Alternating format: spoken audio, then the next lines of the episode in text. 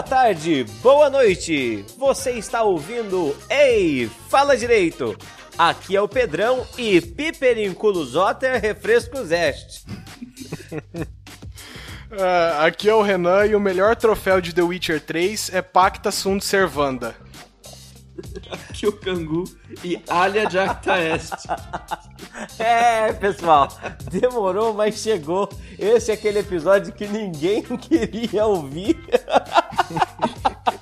Provavelmente um sucesso em não ouvintes vai ser esse episódio, mas a gente decidiu nos reunirmos aqui, à exceção do nosso queridíssimo Melado, que não pôde gravar hoje, pra gente falar exatamente disso. Um assunto maravilhoso, a base do sistema blá blá blá blá blá. Ele, o direito romano.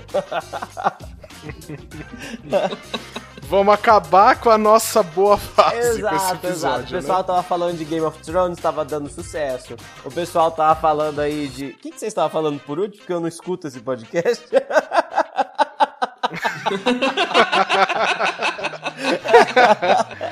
Ai, por, eu vou ter que consultar, cara. Por último foi. É que, ó, deixa.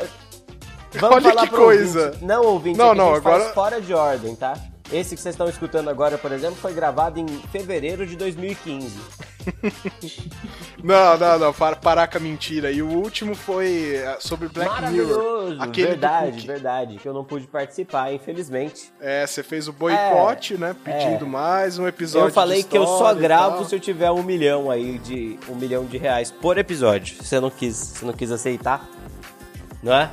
Bom, mas vamos Pois lá? é. Mas aqui Vamos- você está, né? É, Alguma coisa recebi aconteceu. um milhão de reais. Vamos encerrar e vamos para pro primeiro bloco? Vambora. Então, Vambora. até já, ouvinte. Sobe o som de uma música romana foda. Cri, cri, cri, cri. Tchu, tchu, tchu, tchu, tchu, tchu, tchu, tchu, tchu, tchu, tchu, vai descendo até o chão, vai descendo até o chão, vai descendo até o chão, deixa os braços desgovernar, deixa os braços desgovernar. Faz o passo, faz o passinho do romano, faz o passo, faz o passinho do romano, faz o passo, faz o passinho do romano, mas aquela sarrela, sarrela, sarrela, sarrela, sarrada no ar. Faz o passinho do romano,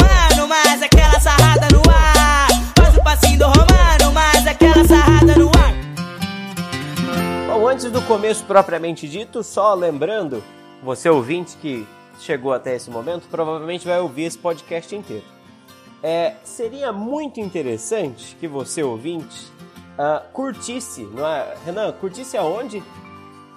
Em, em qualquer lugar que estiver ouvindo, no seu agregador favorito, no SoundCloud, se achou o link no, no Facebook. Se for no Facebook, curte lá na página. E depois de ouvir, curte também o coraçãozinho no SoundCloud, no seu agregador, do jeito que for. E se possível, também segue a gente para continuar ouvindo os próximos Perfeito. Não episódios. é, não é chorando, não, tá? Não é essa coisa chata de, ai, por favor, a gente precisa, a gente ganha dinheiro com isso. Não, nada disso. É só porque a gente tem os, os medidores e os medidores vão por visita. Então o cara às vezes entra sem querer e nem escuta e acaba sendo, acaba entrando nos nossos dados, né? A gente queria saber se o nosso alcance Isso. real é tão grande quanto aparece, porque a gente tem se assustado um pouco. Porque a gente fala muita merda, na verdade, e tem muito ouvinte. Isso é preocupante. E é- isso não, não, não tem nada de choro nisso aí. O choro começa agora, na verdade. Se você curtiu de verdade, mostra pra um amigo. Caramba, Renan, você tá, hein?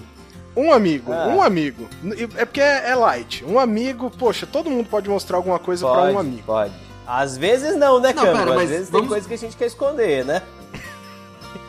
É verdade, mas eu, eu- não é exatamente disso que eu ia falar. Eu ia falar de. Vamos aumentar aqui, tipo. Se você mostrar pra X amigos, você ganha, sei lá, um convite Não, não ganha nada, não ganha nada, que esse negócio de ganhar é... Não, no- na verdade é não ruim. ganha nada, é, não. Mas a gente pode aumentar um pouco o desafio, que eu fui light demais, né? Um é muito É. pouco. Mas você você mostra para os seus amigos até que uma pessoa comece a mostrar pra outros amigos. Aí você pode parar que seu trabalho terminou. É, Isso não é o plot daquele filme Corrente do Bem?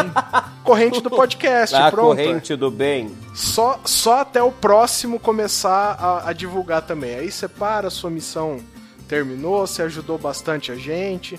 Aí você continua só com like, coraçãozinho e curtindo página no Facebook.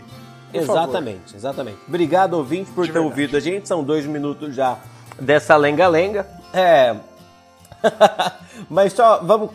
Um preço pequeno a se pagar por um podcast Nossa, tão de legal, tamanha né? qualidade, Renan. Parabéns. Parabéns aos auditores. Aos auditores, não, aos auditores da Receita Federal. que fazem um excelente parabéns trabalho. também. Parabéns, belo trabalho pra Oh, vocês. Não, minhas congratulações pro editor desse podcast que faz isso com a habilidade ímpar, viu? Uma salva de palmas.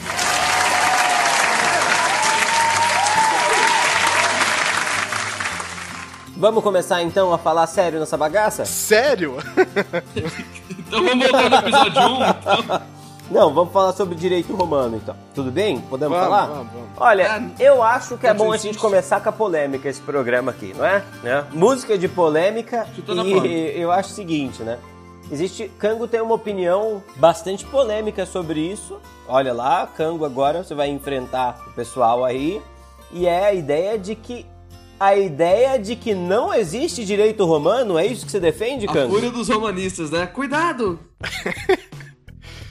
Então, né? V- vamos lá. Só um segundo. Eu- só um segundo. Eu realmente acho que isso não vai despertar a fúria de ninguém. Ah, eu acho que tem, eu acho que tem. Eu tem não muita acho que as gente, tem pessoas muito têm uma rábula opinião por aí tão que bem adora formada sobre o assunto. Quando você mal. Você mal Eu tô chegar, treinando né? a voz do Louis C.K. agora, tá ligado?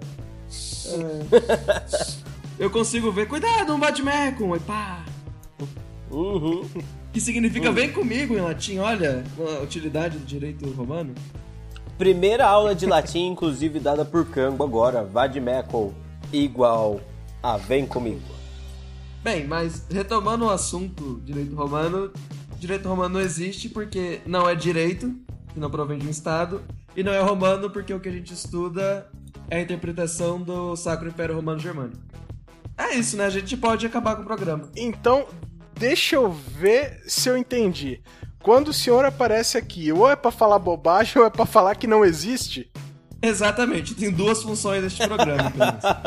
Foi a mesma coisa com direito digital. É. Eu sou lilista. O episódio inteiro eu não acredito que exista direito digital. Hum, Vai, destrói aí o direito romano então, vai. Então tá, a- pela concepção marxista. Ah agora lá, pronto, agora ah lá. sim. Aí, ó. Agora sim. Ó, ó, da onde Ah, agora vindo- sim. Ó, da onde você tá tomando essas águas turvas aí que, que obnubilam o seu, o seu pensamento, tá vendo? Mas eu tenho que falar, desculpa, tá escrito. Tá escrito, desculpe humanidade. Desculpa, Adam Smith. Uhum. Desculpa. Ah, pela concepção marxista, o Estado é parte da, a super, da estrutura de dominação, né, da superestrutura do modo de produção capitalista. Uhum. E o direito é parte dessa superestrutura do, de dominação também. Uhum. O direito, nesse sentido, provém do Estado. Mas como o Estado é, é resultado do modo de produção capitalista, o Estado não poderia existir nos tempos de Roma. Uhum. Logo, o que existia em Roma não era direito, Uhum. era uma técnica de ordenação social, Uhum. que a gente chama de direito porque, sei lá, ninguém pensou nisso. Uhum. Ou talvez porque fosse direito, né? Ou talvez porque fosse direito, não sei. Posso estar errado. Tô, tô só chutando também, eu não faço a É menor ideia. outra forma de você pensar no direito, o direito, estou falando com direito com D maiúsculo, é como uma forma de ordenação social, uma técnica social, igual a linguagem. Nesse caso, como técnica social, o direito sim existiria em Roma. Aham. Apesar de que nós estudamos hoje não seja direito romano, mas sim a leitura que o pessoal do sacro, do pessoal, né, Aham. do Sacro Império Romano Germânico fez sobre esse material. Aham. É, não, bastante compreensivo, né? Muito compreensivo. Que se a gente pensar essa própria noção de Estado, essa, essa ideia de organização inteira, uma ideia completamente moderna que a gente extrapola para outros tempos. Isso é uma coisa que é muito comum em conceitos de história, no geral, né? É, não funciona só para Estado, né? A gente quando ensina história, história da Grécia, a gente fala aquele horror que é a tal da cidade-estado. Cidade é um conceito muito posterior e cidade-estado pior ainda, né? Uma combinação de dois nomes para falar da polis e que na verdade ela não é nem uma cidade nem um estado, ela é uma, uma, uma coisa muito específica. A mesma coisa deveria funcionar então para essa noção de direito da mesma maneira que você defende. Mas essa ideia, Exatamente. dessa ideia de que a gente estuda o ordenamento do Sacro Império Romano Germânico, esse, esse ordenamento é um ordenamento pensado ou recuperado com base no Código Justiniano, Cango? Ah, não só no Código Justiniano, mas é, com os gozadores e os comentadores da Idade Média, certo? É. Que eles trabalharam principalmente o material do. Que chega, as fontes do direito romano, né? Uhum, Aliás, o direito romano como fonte. uhum. Ah, esse material foi aproveitado no Sacro Império Romano Germânico para a formação da cultura jurídica deles. Aham, Quando ele foi transposto para nós, aqui no Brasil, na verdade em Portugal, mas no Brasil, que estamos aqui. Ah, quando esse material foi transposto para a gente, a gente viu apenas a interpretação que os juristas, vou colocar assim, do Sacro Império Romano Germânico tinham sobre esse material. Então é a interpretação que eles tiveram sobre o que era ou não o direito romano Aham. o que gera vários pontos de divergência. É, como eu posso dizer, é, não existe um consenso sobre quais são as fases, pro direito, claro, da, da produção jurídica de Roma. Existem historiadores, historiadores do direito, existem pessoas do direito que entendem como três fases, a arcaica, a clássica e a pós-clássica, e existem aqueles que entendem quatro fases, que é a arcaica, clássica, pós-clássica e o dominato, que é a mesma fase histórica. Aham, só que é uma bagunça. Exatamente. Bom, eu acho interessante, Renan. Perceba o seguinte, que esse bloco inteiro foi um bloco assim meio de explicação. Monólogo. E aí você pode me dizer o seguinte: quantos por cento desse bloco você entendeu? Hum, se eu te falar que eu não tava prestando atenção nenhuma, você jura que não vai me julgar? Mas ó, não foi culpa de vocês dois, não. Eu viajei aqui porque eu tava com a internet aberta aqui, o Hum. navegador. Aí apareceu um gatinho. Ele tava atrás de uma bola. É, cara, foi, foi, foi complicado. Mas eu entendi que direito romano não é direito. Não, não, não vai repetir o que a gente falou, não. Então vamos lá. É. Vamos fazer o seguinte, ó. A gente encerra esse bloco e a gente fala um pouco da formação da sociedade romana para tentar entender da onde que vem a base desse direito. Tudo bem? Mas a gente vai falar dos estruscos e latinos? Não, a gente vai pular essa parte inteira, vai, pra- vai pra parte que interessa.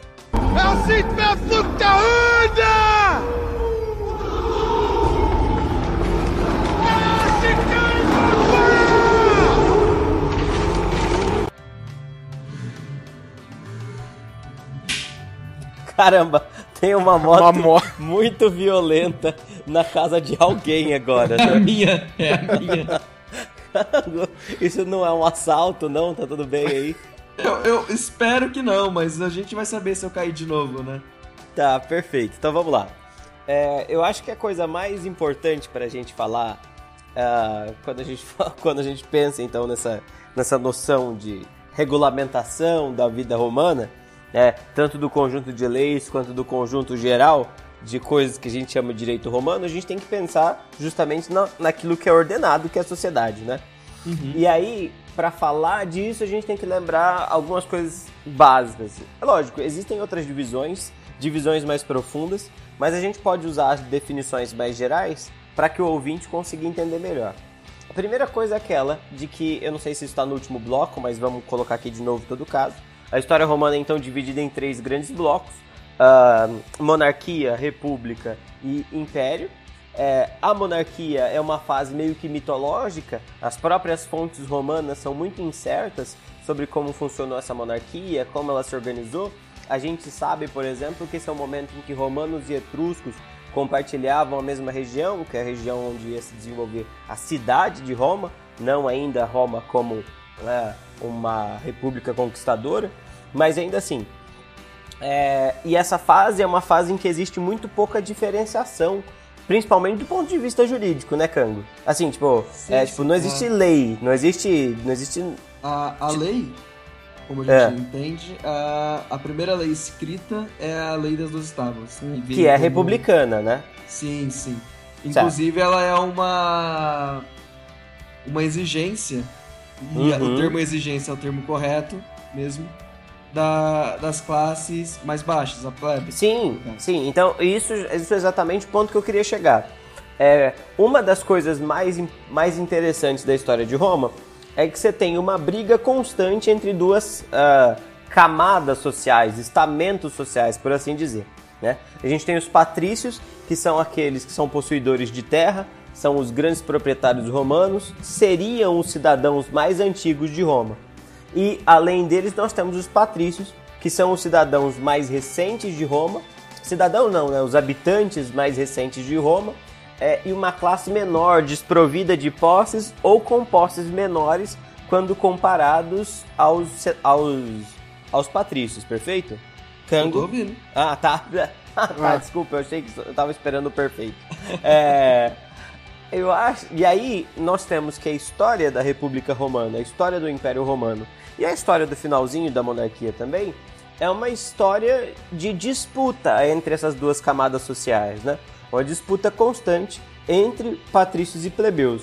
Os patrícios sendo aqueles detentores do poder e eles vão usar as instituições criadas durante a República Romana para manter esse poder. Essa principal instituição é o Senado, e o Senado detesta dividir o seu poder, pouquíssimas vezes ele faz isso. E a camada demandante é justamente essa camada dos patrícios, né? Ah, perdão, essa camada dos plebeus.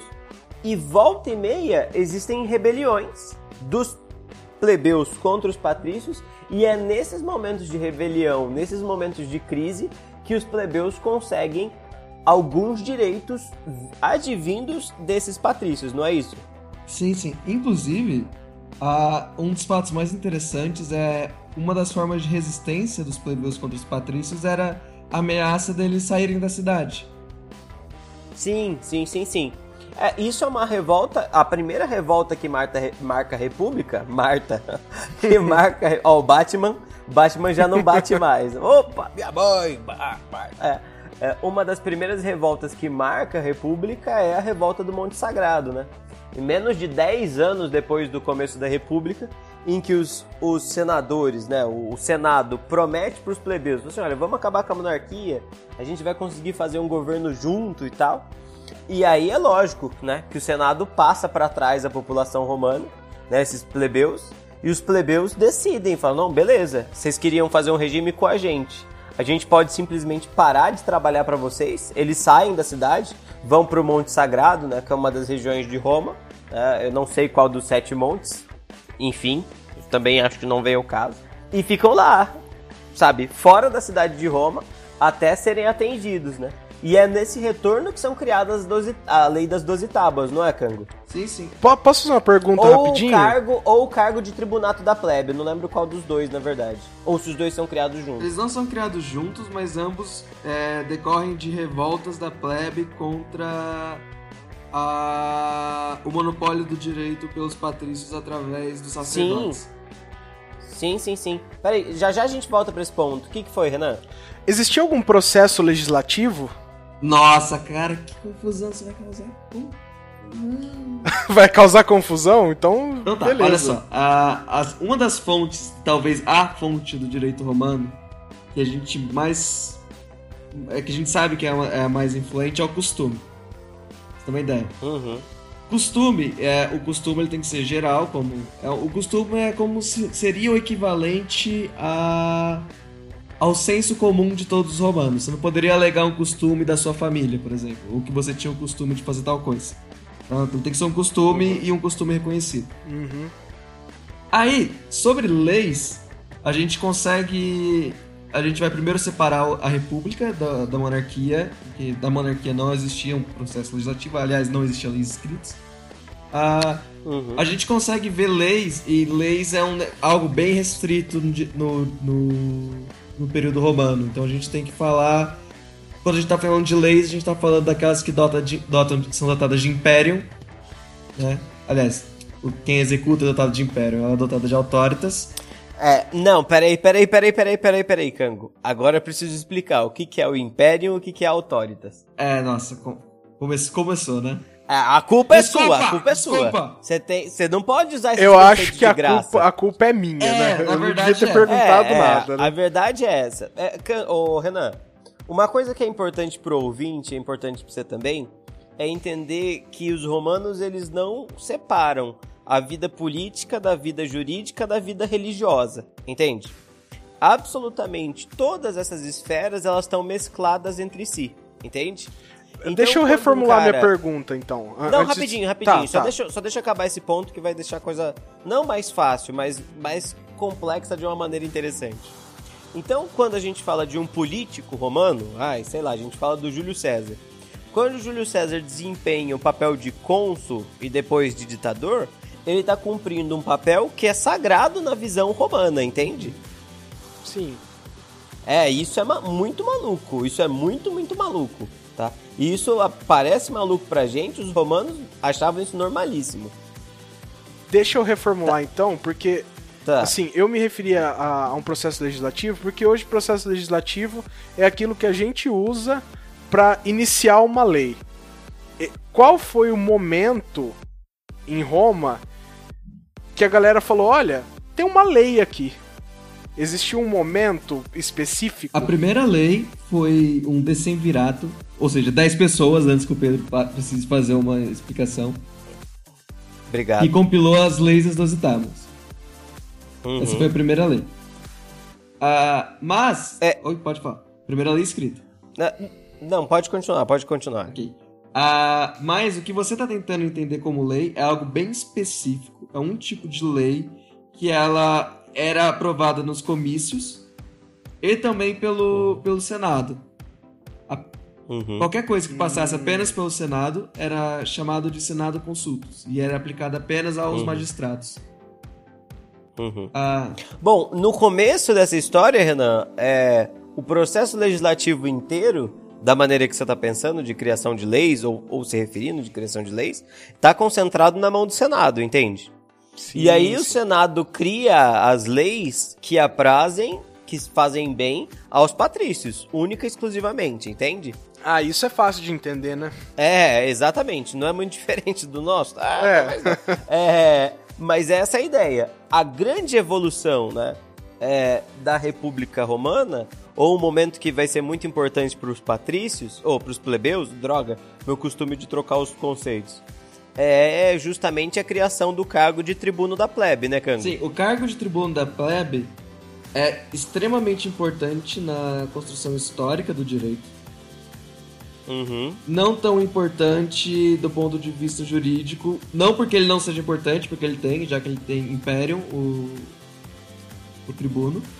Inclusive, o- Aham. uma, das funções, uma das formas que o Augusto, depois com o início do Principato, editava leis em nome próprio era através do seu, po- do seu poder como tribuno. E não como cônsul, por exemplo. É, só, só uma coisa, só, Renan, vamos, só, vamos falar quem que é o tribuno, né? É, dentro do Senado, então, originalmente, só os senadores criam leis e propõem leis, entende, Renan? Perfeito. No começo, no começo da República. A população se revolta para tentar evitar esse descompasso entre a população e o Senado. É criado um cargo dentro do Senado que é eleito entre o povo. Esse cargo é o tal do tribuno da plebe. No começo, esse tribuno é um cara só perante todo o Senado que não pode criar lei, mas tem direito a veto, entende? Hum, Então Sim, o Senado, o Senado vai propor uma lei e essa lei afeta diretamente a vida dos plebeus. Esse tribuno da plebe tem o poder de vetar essa lei, entende? Sim, sim. Conforme o tempo da República passa, a gente tem que lembrar que são 800 anos de República, quase. Conforme esse tempo inteiro passa, a gente tem essa modificação. Além de aparecerem mais do que um tribuno da plebe, eles passam a ter direito também de convocar o tal do plebiscito, que é a ideia de reunião da plebe para aprovação de leis e tal. Ah, e também. O que, que é que tá faltando? Atribuição, Cango? Então a gente É. tem o poder de veto, a gente tem o poder de propor leis, a gente tá, Isso. Ah, o fato, na verdade, uma atribuição, mas uma característica do tribuno, que o fato dele ser literalmente sempre deve vir da plebe. Isso, isso. Ah, e tem uma outra coisa, eles são invioláveis. Exatamente, que seria a segunda parte. Eles não podem É, ser. e essa, Por favor. é, essa característica mais importante de longe, Renan. O tribuno da plebe é tão sagrado, mas tão sagrado que nada de mal pode acontecer com ele, Tirando a entende? vez que um tribuno tentou fazer a reforma agrária, mataram ele e penduraram Dois, ele. né? É, ele tentou, mataram ele, e o irmão falou, não, eu vou continuar, vou pegar o manto. E mataram ele também. Exatamente. Então não era tão sagrado assim, Na né? verdade, o caso do, do Caio Graco, né? É o Tibério, Tibério que morre Caio, primeiro, né? depois o Caio, né? O caso do Caio, e- os senadores fazem com que ele se execute, né? Ah, mas é, é o famoso se suicidar pra não ser suicidado, né? Exatamente, exatamente. Peraí, gente, eu acho que a gente abriu um milhão de abas enquanto a gente falava pra justificar essas coisas. Então, vamos só fazer um resumo, uma breve recapitulação pra finalizar esse bloco. Sociedade romana é uma sociedade bastante complicada, que você tem uma elite que são os patrícios, uma base que são os plebeus. Não quer dizer que esses plebeus estão trabalhando, tá? Quem trabalha em Roma é o escravo, mas isso é uma história que só vai complicar ainda mais a nossa história.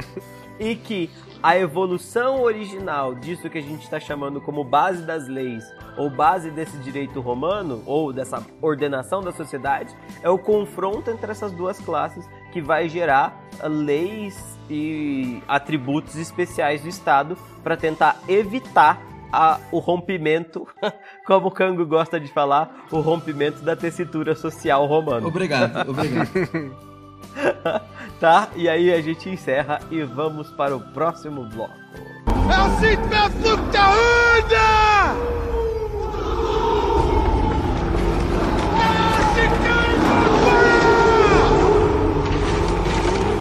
Bom, então, além dessa, além dessa, dessas coisas todas que a gente falou aí, por último, que é muito tranquilo, né? a gente tem que lembrar é, ou pensar por que, que essas, esses ordenamentos eles, eles sobrevivem, Kango? Olha só. Por que, que eles a- chegam? Como eles chegam até a gente? Por que, que o direito romano se destacou de outras formas de organização social, seja na Idade Antiga, seja na Antiguidade Tardia, seja na Idade Média? Ah, O que o tornou tão único? Foi toda a parte relacionada a obrigações, contratos. A, a parte de contratos do direito romano é, de certa forma, ainda a base de contratos que a gente entende hoje. poxa vida. É, a- o que os romanos fizeram diferente? Todo o ambiente, vou colocar tipo. Na época em que Roma estava inserida, todo mundo entendia a obrigação como um rito solene e sacro. Ou seja, vo- você jurava pelos deuses. Você jurava pelos deuses que estava transferindo a terra. Ok. Quando podia De novo, transferir a terra. De novo, essa confusão que eu falei pra você, Renan. Do, do religioso com o jurídico e o político. Inclusive, ah, os primeiros contratos de Roma existiam fórmulas específicas. Você falava ah, estipulatio, que é uma das formas de direito, você falava estipulo e tudo mais. Ah, você, sem as palavras certas, você não conseguia formar a obrigação. É como se fosse uma oração. Exatamente. Entendi. Ah, você repete a formulazinha. O que Roma fez de diferente? É, com o avançar da República e principalmente o trabalho dos pretores, o direito de- das obrigações deixou de ser sacro e passou a ser puramente mercantil, no sentido mesmo de trocas. Justamente por causa que Roma se tornou um grande centro comercial, porque todos. ah, Roma era o centro do império Roma, e o império ia de da Grã-Bretanha à Anatólia, na Turquia. Aham. a, a necessidade de, de contratos de cunho mercantil fez com que eles abandonassem, e na verdade, quando eu digo abandonar, não quero dizer que deixou de existir, porque continua existindo em algumas ocasiões que não vem ao caso falar aqui, Ah, mas que eles adotassem formas de contratar que, tem, é, que existem por causa da razão comercial e não por causa do rito sagrado. Você deixa de se obrigar perante os deuses e passa a se obrigar perante a pessoa. Aham.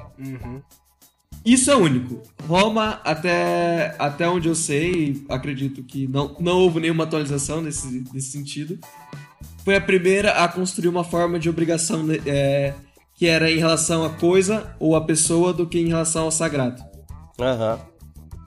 É esse trabalho que, que passa ao longo das gerações. É claro Uhum. que ele só foi possível passar ao longo das gerações por causa de um, a Igreja Católica, que Sim. Foi a guardiã do conhecimento romano. Sim, E sim. o fato que muitos dos povos que ocuparam a- as regiões do antigo Império Romano, e eu gostaria de destacar um, que são os visigodos, Sim. muitos, muitos desses povos adotaram ah, o direito romano como parte do seu direito. Eles, eles internalizaram várias normas. Sim, é, mas é isso tudo porque a gente tem que lembrar que esses povos que a gente chama de, né, de bárbaros, e a gente lembra das invasões extremamente violentas, ou isso é o que normalmente fica na cabeça da gente, na maioria das vezes são imigrantes só, né? E quando entram em contato com a cultura romana, é, adotam a cultura romana, né? Se latinizam, né? Isso, isso é uma noção muito importante. Os visigodos, eles têm profunda admiração pelos romanos, né? O próprio... Peraí que agora falhou. Qual é um dos nomes bizarros de godos visigodos? Childeberto, Ginserico, Ah, é, são esses Lovisnando, nomes. Cisenando, esses nomes bizarros assim. Um dos primeiros conquistadores da Ibéria, que é um, que é um visigodo, ele ele pede pro imperador de Roma o título de patrício romano, entende? Porque ele é um Exatamente. cara que, apesar de bárbaro, tem tamanha admiração pelo Império Romano que ele quer dizer, olha só, eu sou romano ao estar na terra dos romanos. Se ele faz isso com os títulos, imagino que ele faz com direito e com a ordenação social. né? Isso, o antigo direito bárbaro, eu vou chamar de direito bárbaro por apenas conveniência, ele se mistura com o direito romano e chega até nós, trazendo todo esse toda essa produção das, das obrigações. Sem, sem, sem dúvida alguma, sem o trabalho da, da Igreja Católica preservando o direito romano, ele não existiria. Uhum. Ah, os árabes também foram, além de serem capazes, de serem responsáveis por fazer com que nós, nós Ocidente, Europa Ocidental pensando, é, retomássemos contato com as obras clássicas, também preservaram parte do direito romano.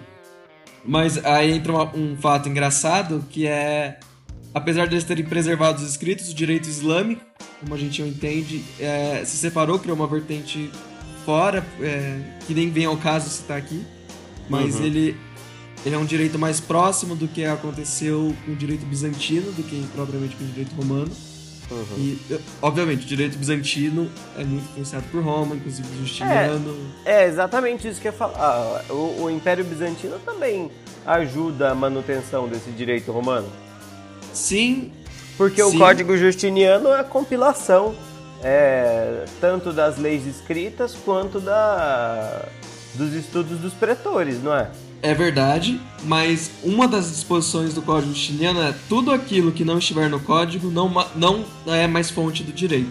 Ah, então, entendi. esse é um grande então ele marco. aniquila, ele aniquila algumas fontes. Algumas Ele- não, eu acredito que milhões de fontes.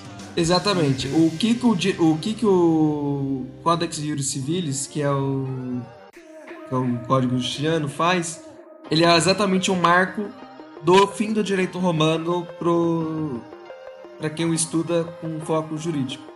Aham. Ele é exatamente o marco porque ele, ele compila todo o conhecimento feito, na verdade não todo, mas todo o que eles achavam necessário, e fala o que não estiver escrito neste livro, na verdade é muito mais de um, mas o que não estiver escrito nessa compilação não é mais uma fonte do direito. Uhum. Então isso simplesmente termina com toda a, a produção das outras fontes do direito e é o marco final do direito romano, como entendemos. Ah, Mas, mas sim, peraí, o- deu, deu a impressão que acabou o direito romano. Acabou. Que assim, morreu. ninguém produziu mais nada depois daquilo. Não, na- não mesmo. É, Não ô, produziu Renan, mais só- mesmo. Aliás, isso é um bom à parte, inclusive. É porque o Justiniano, ele faz esse código no ano 500, né? O Império Romano do, do Ocidente cai em 472. Hum, Exatamente. Cai, entre aspas, né? A última invasão romana que, que tira o último imperador de Roma e aí você tem a formação dos reinos bárbaros e o fim do Império Romano do Ocidente, entende?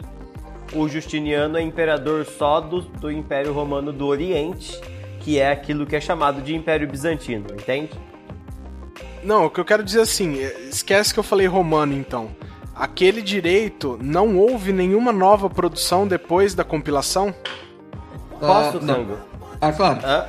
É, se existe é, esse novo direito que aparece, eu, eu particularmente não conheço, Eu não sou, um estudi não sou um estudioso profundo do Império Bizantino, conheço muito pouco sobre eles. Mas acredito que deva existir outro ordenamento dentro do próprio Império Bizantino. Mas se existe esse, esse novo ordenamento, ele tem por base uh, a cultura grega e não romana, entende? Então essa tradição entendo. jurídica provavelmente se perdeu. Eu não ah. entendo, ah. eu não entendo profundamente, mas eu suponho que seja isso. Okay. Eu diria mais, a forma de organização social do Império Bizantino é, é próxima, na verdade, à continuação do período dominato, do período conhecido como dominato, que é exatamente a decadência do, da produção jurídica romana. Uhum. Hum, entendido. A continuação desse regime uh, e depois toda a forma que o direito. toda a forma do Estado, estou fazendo aspas no ar, uhum. bizantino toma, inclusive de ser o César o Papista, retomando a relação Estado-Igreja de volta pro sacro. Nossa, esse episódio tá ficando exatamente tá ficando ótimo pra dormir, né? Tá ficando muito bom, cara. Tá muito bom. Eu tô gostando muito bem. Bastante. Ah, mas retomando o. reaproximando o sagrado e o profano. Nossa, ah, peraí, peraí, Cango, deixa eu falar. Deixa, eu, deixa eu só traduzir o que você falou. Renan, é o seguinte. O que o Kango tá querendo dizer é que é, a partir desse momento do Justiniano, o imperador volta a ter muito poder, entendeu? Ah, e aí, ó. como o imperador tem muito poder, ele não precisa mais criar um código de leis para colocar limite. Perfeito. Porque ele é a lei, em Perfeito. última instância, entende? Tá. É isso que o Congo tá falando. Não, eu também falei da parte da aproximação da igreja com, novamente, com, a, com o Estado. Não que eles estivessem é. fora, mas eu quero dizer que a autoridade da lei passa a derivar novamente da. Do, da, da sua característica. Da sua. Ah, tô tentando usar uma palavra não difícil, mas dane-se. A autoridade da lei deriva agora, novamente, na verdade, da sacralidade e da piedade, né? Da, é.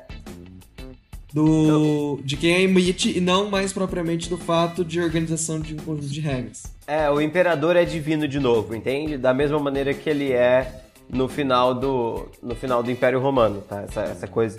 É lógico que lá no final do Império Romano, do Ocidente, ele é porque ele é de fato divino, ele se considera é, quando um, um, um deus, entende? É, e nesse momento do Império Bizantino ele é por aproximação à igreja, entende? Por vontade de Deus.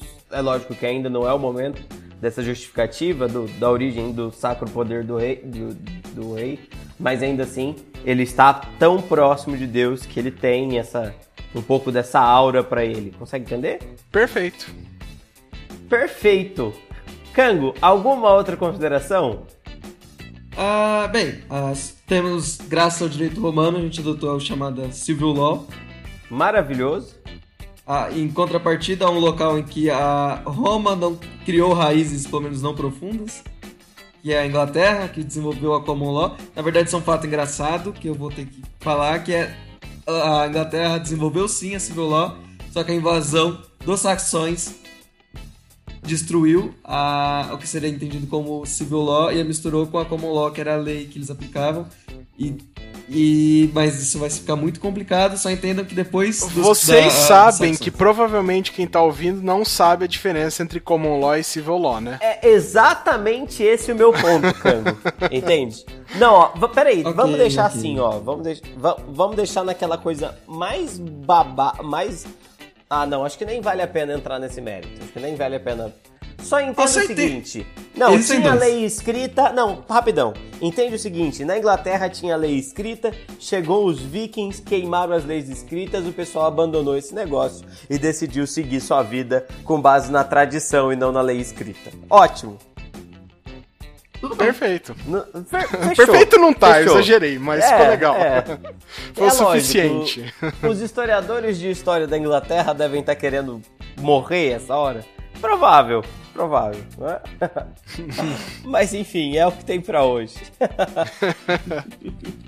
não dá pra gente ah. querer explicar tudo num episódio só, né?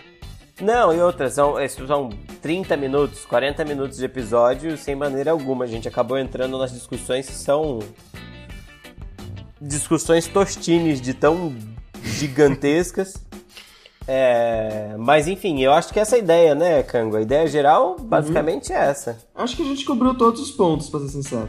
É, é lógico, a gente perdeu especificidade, mas sei lá, não vale a pena a gente falar sobre quais são as medidas do heliogábalo no século IV, né? Tipo. Olha, Olha, a gente poderia deve- falar muito bem de Papiniano, que foi o principal jurisconsulto Nossa, romano. é, Mas vamos provavelmente deixar não, assim. né? Provavelmente não. O que, que foi, Renan? O que o ouvinte deve ter captado é que direito romano não existe, mas mesmo assim ele é a base dos contratos de hoje, de certa forma. Acho que foi isso que ele Não, mas captou. é assim. É, quando eu digo que não existe, eu não tô falando que não que é um- um- um- uma lenda o que chamamos de direito romano. Não. Aquilo existiu. A gente sabe. Classificar aquilo como direito é outra parte. É, é. É, a não ser que você entenda o direito como uma técnica social, que é, uma, que é vou ser bem sincero, é o, é a minha interpretação favorita de teoria do direito, né? Quem, quem sou eu? Ninguém, mas. Se fica, se fica alguma coisa aí, é isso. É, o direito é uma técnica social com uma linguagem. Segundo o Kango 2015. Mas espera aí, o, o Kango é, no começo não existia, mas agora, segundo a teoria favorita dele, voltou a existir. Não, pera, de novo. De novo. Não poder. Sobre a teoria, sobre a ótica marxista, que eu vou ser julgado, porque as pessoas têm nojo à palavra marxista sem saber.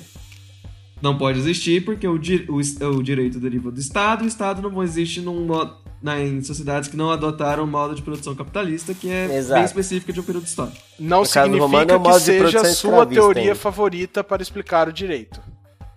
Exatamente. E Perfeito. não é, só pra deixar bem claro. É, Tá? Apesar de ser, não é. Tá, Constantino? Tá? Não é. Azevedo, Reinaldo Azevedo, não é. Pera aí, qual Constantino? Eu acho que esse não é o imperador, não. Não, não, não. Ele queria, mas não é. Queria, mas Deus não deu essa- esse poder pra ele. Os seus marxistazinhos, vamos falar tchau? Bom, vamos lá então. Kango. Bem, obrigado por ouvirem algo tão divertido quanto direito romano. É, é divertido, vou ser bem sincero, mas precisa gostar. Se não gostar, não consegue chegar ao fim do programa, não. Então você que chegou ao fim do programa, muito obrigado e você provavelmente um romanista. Bem-vindo ao clube. Aliás, se chegou até o final, comenta aí. Eu, eu vi o final disso. Se você, não, se você chegou até o final, fala, eu quero, eu quero que o próximo programa seja discussão entre o sacro e o profano. Nossa, é. Eu- olha, eu quase não cheguei até o final desse. ai, ai. Ó, gente, Pra aquele próxima- abração também. Tomei, tomei as rédeas aqui, Pedro. Me desculpa se te interrompi. Não, imagina, imagina. Aquele abraço e Pedro pode se despedir e alguém tem que pedir música no final, né? Eu tenho a música que eu quero. Você Ah, quer a é? música? Meu. música? Eu quero a música do gladiador, daquela cena de batalha, sabe? Tá. É assim que meu Fusca anda? É assim que ele vai parar? É essa mesmo. Ô, Renan, essa tem que ser a nossa vírgula sonora, A hein? vírgula, eu já tinha pensado nisso já. É, é, se eu não me engano, tem um Nerdcast que usa essa vírgula sonora, mas dane-se, é muito boa. Não é a primeira cópia que a gente faz do Nerdcast, né? Não, não é. Bom, É, isso e, e sem falar que semana que vem estaremos os dois fazendo cirurgias bariátricas. Bom, pessoal, muito obrigado por escutar mais esse episódio. É um episódio um pouquinho mais complicadinho, um pouquinho mais chatinho, mas um episódio muito cheio de conteúdo, sim, um conteúdo bastante interessante aí para quem se interessa tanto por história quanto por direito, quanto por história de direito, apesar da nossa das nossas aspas gigantes a essa ideia de direito romano, tudo bem? É, mas fica a reflexão. Muito obrigado por ter nos acompanhado. DJ, aumente o som e coloque a música pedida pelo nosso caríssimo Cango. Até mais. Tchau, tchau. Tchau, tchau, povo. Falou!